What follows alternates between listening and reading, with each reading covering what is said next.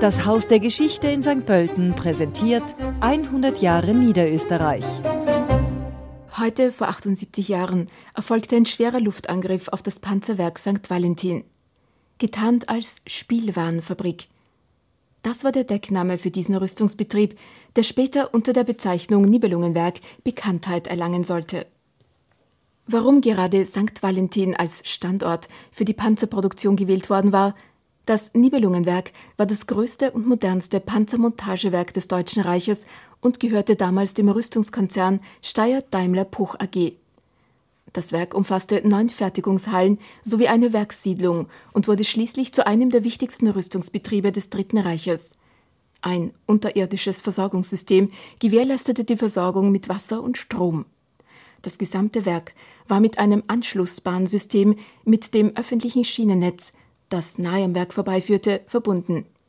Jede der neuen Werkshallen verfügte über den individuellen Gleisanschluss. Mehr als 4000 Stück, mehr als die Hälfte der gesamten Panzer, vier der Standardpanzer der deutschen Wehrmacht, wurden in St. Valentin produziert. Ab 1944 fungierte der Endfertigungsbetrieb für Panzer zusätzlich als Außenlager des Konzentrationslagers Mauthausen. In zehn Baracken waren 800 bis 1500 Häftlinge untergebracht, 300 Meter vom Panzerwerk entfernt. Ende 1944 arbeiteten im Nibelungenwerk 8500 Menschen. Trotz zweier schwerer Bombenangriffe im Oktober 1944 und im März 1945 konnte das Nibelungenwerk die Produktion bis zum Kriegsende fortsetzen.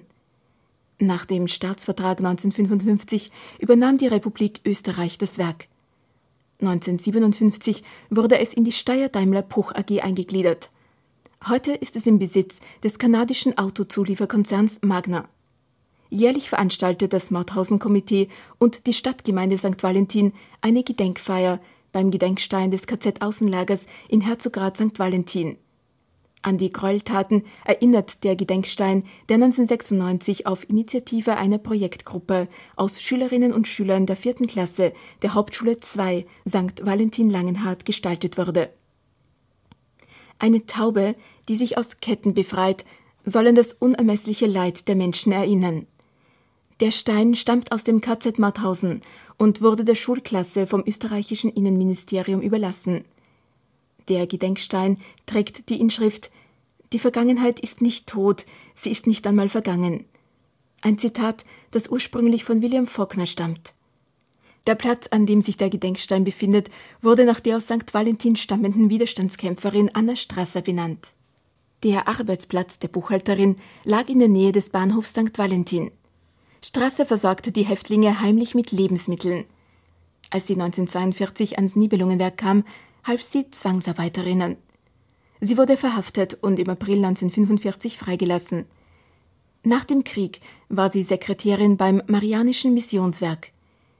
Die ORF-Dokumentation Stille Helden, Zivilcourage im Zweiten Weltkrieg, die im November 2017 ausgestrahlt wurde, setzte ihr ein audiovisuelles Denkmal.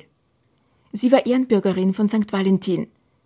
Am 2. November vor neun Jahren wurde eine Gedenktafel zur Würdigung des Lebenswerkes der Niederösterreicherin an deren Geburtshaus in St. Valentin enthüllt. Diesen historischen Rückblick präsentierte Ihnen das Haus der Geschichte in St. Pölten.